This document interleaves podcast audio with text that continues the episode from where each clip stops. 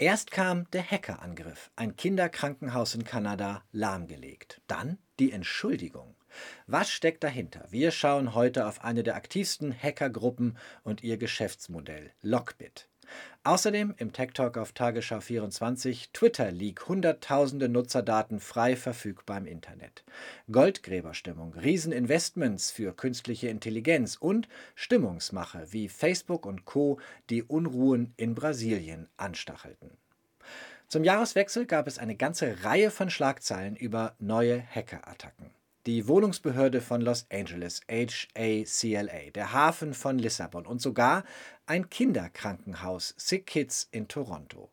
Das Krankenhaus erwischte es schon eine Woche vor Weihnachten, die Systeme verschlüsselt, der Zugriff gesperrt, eine Lösegeldforderung, also Ransomware, eine Katastrophe. Rettung aber kam unerwartet von den Hackern selbst. Die entschuldigten sich sogar und veröffentlichten genau den Schlüssel, den es brauchte, um die Systeme wieder zum Laufen zu bringen. Fast 90 Prozent der Krankenhaussysteme laufen jetzt wieder, sagt der Präsident des Krankenhauses auf YouTube. Die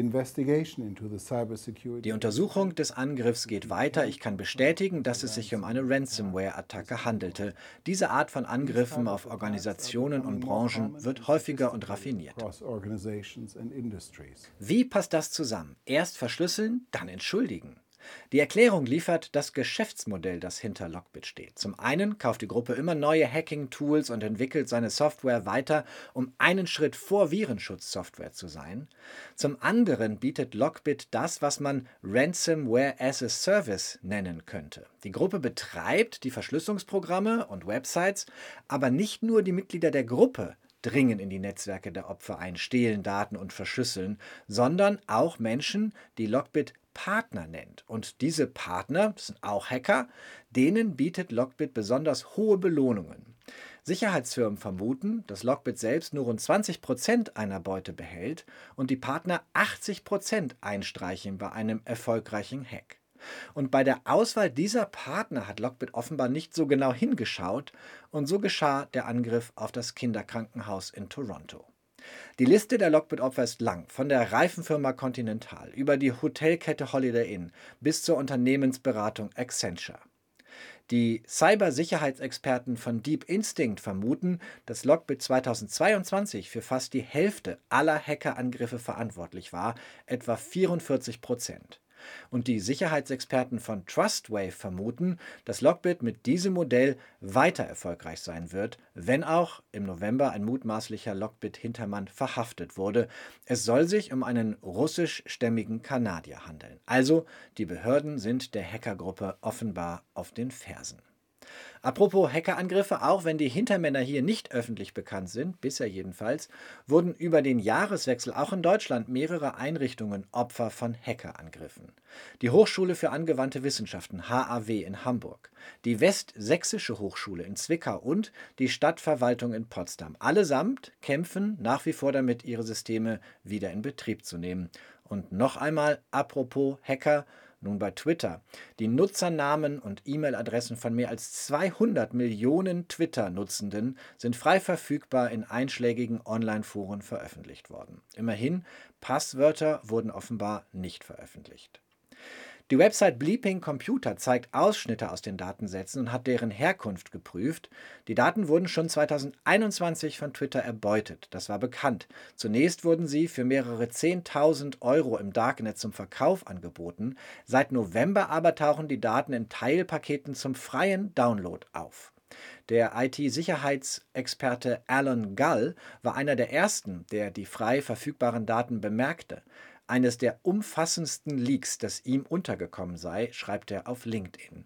Und in einem weiteren Post, diese Daten werden dazu genutzt werden, Krypto-Twitter-Konten und andere hochkarätige Konten zu hacken, darunter auch politische Konten. Interessant, dass nach der Veröffentlichung der Daten viele Twitter-Nutzende bemerkten, dass sie rasant neue Follower gewonnen haben. Die Hodge Twins beispielsweise, zwei eher dem extrem rechten Lager zuzuordnende Comedians in den USA, schrieben von Hunderten und Tausenden neuen Followern. Elon Musk selbst antwortete auf Twitter auf die Hodge Twins, wir schauen uns das an, schrieb er, und möglicherweise tut er das selbst, denn im Bereich Sicherheit und Moderation hat Musk viele Mitarbeitende entlassen. Nach einem Bloomberg-Bericht kündigt Musk munter weiter. Mindestens ein Dutzend zusätzliche Twitter-Beschäftigte aus den Moderationsteams sollen ihre Jobs über das Wochenende verloren haben. Was können Sie tun, wenn Sie herausfinden wollen, ob auch Ihre Daten Teil dieses Twitter-Leaks waren?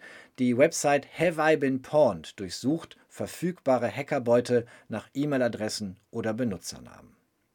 Themenwechsel. Mehr als 20.000 Menschen haben im Silicon Valley in den vergangenen Wochen ihre Jobs verloren. Layoffs. Die Website hat allein seit Jahresbeginn mehr als 18.000 Jobverluste gezählt. Unternehmen wie Google und Facebook haben an den Börsen deutlich an Wert eingebüßt. Solch ein Rückgang nach zwei Jahren enormer wirtschaftlicher Gewinne während der Pandemie, damit hat niemand gerechnet. Nur ein Industriezweig, der trotz der Zeit der Stimmung im Techniktal AI, künstliche Intelligenz. Markus Schuler, unser Tech-Experte und BR-Korrespondent im Silicon Valley. Warum ist es so?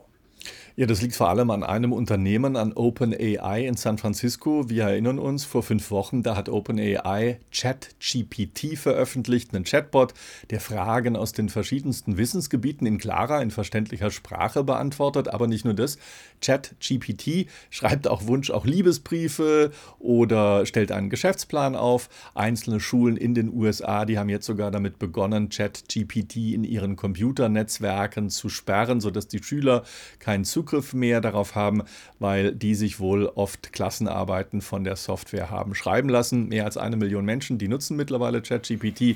Der Dienst wird als technologischer Durchbruch gefeiert und könnte vielleicht einmal eine Alternative zu den aktuellen Suchmaschinen sein. Das Unternehmen OpenAI steht jedenfalls hoch im Kurs und soll derzeit kurz vor Abschluss eines neuen Deals stehen und der könnte den Wert des Unternehmens auf mehr als 29 Milliarden US-Dollar steigen lassen. Aber nicht nur OpenAI steht bei den Risikokapitalgebern hoch im Kurs, oder? Ja, dieses Gebiet wird äh, als generative KI bezeichnet. Mehr als 450 Startups soll es hier im Silicon Valley geben, die sich mit dieser Thematik beschäftigen. Das Faszinierende, generative KI könnte nicht nur Online-Suche wie die von Google revolutionieren, sie könnte auch äh, Softwarewerk Softwarewerkzeuge zur Foto- und Grafikbearbeitung oder digitale Assistenten wie Siri und Alexa komplett neu erfinden. So könnte man sich in Zukunft ganz normal mit einem Sprachassistenzsystem unterhalten, ohne dass man merkt, dass es eigentlich KI ist, die da dahinter steckt. Kein Wunder also, dass äh, Investoren gerade bei solchen Unternehmen Schlange stehen und das, obwohl das restliche Silicon Valley gerade so in einer Rezession schlittert. Du hast es ja eingangs gesagt, Startups wie Jasper, Stability AI oder Replica, die schwimmen derzeit jedenfalls in Investorengeld. Haben Unternehmen wie Google die Entwicklung verschlafen, Markus?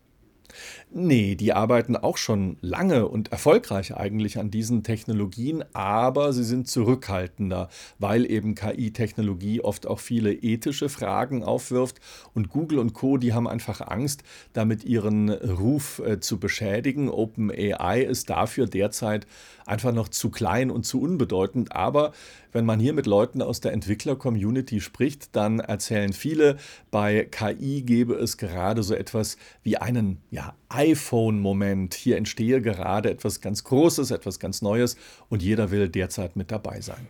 Dankeschön, Marco Schuler, Tech-Experte und BR-Korrespondent im Silicon Valley. Schauen wir nach Brasilien. Dort haben radikale Rechte den Kongress und andere Regierungsgebäude am Wochenende gestürmt. Auf den großen Plattformen wie Facebook, Telegram, TikTok wurde seit Wochen dazu aufgerufen. Die Washington Post berichtet über die Erkenntnisse von Forschenden aus Brasilien, die die Aufrufe zu einer Kriegsschrei-Party seit Wochen beobachten. Auf Telegram wurden Daten, Zeiten und Routen für die sogenannten Freiheitskarawanen gepostet, die Menschen in Busladungen nach Brasilia brachten. Auch die Forscherin Michelle Prado sagt auf Twitter, die Aufrufe zu Gewalt und Zerstörung hätten in den letzten Wochen im Internet zugenommen. Sie postete schon vor den Ausschreitungen, dass diese nicht auf Brasilia beschränkt sein würden. Zitat: Das war nicht unerwartet oder unvorhersehbar. Es war genau das, was seit Jahren erwartet wurde. Zitat Ende. Eine Fußnote: Twitter hat auch in Brasilien alle Mitarbeitenden entlassen, die Inhalte moderieren, berichten Beobachter. Nur ein Verkaufsteam für Anzeigen ist offenbar weiter vor Ort tätig. Aber auch andere Plattformen haben sich bei diesem Thema nicht mit Ruhm bekleckert. Zum Abschluss noch ein Blick auf die Technikmesse CES, die am Wochenende in Las Vegas zu Ende gegangen ist. Auch wenn wir hier im Tech Talk oft eher skeptisch sind mit Blick auf das Metaverse, zwei Neuerungen waren dann doch ganz spannend und könnten das Erlebnis in virtuellen Welten verbessern. Zum einen OVR, eine Firma, die Gerüche ins Metaverse bringen will, aus einer Kapsel am Headset. Da werden die Gerüche dann gemischt. Zum anderen OVO, O-W-O-O-W-O, deren dünner Anzug Umarmungen, Schläge, Bewegungen spürbar machen soll. Das war der Tech Talk für diese Woche, noch immer konventionell produziert. Uns gibt's auch auf einer eigenen Playlist im YouTube-Kanal der Tagesschau und als Podcast unter techtalk24.net. Bis nächste Woche.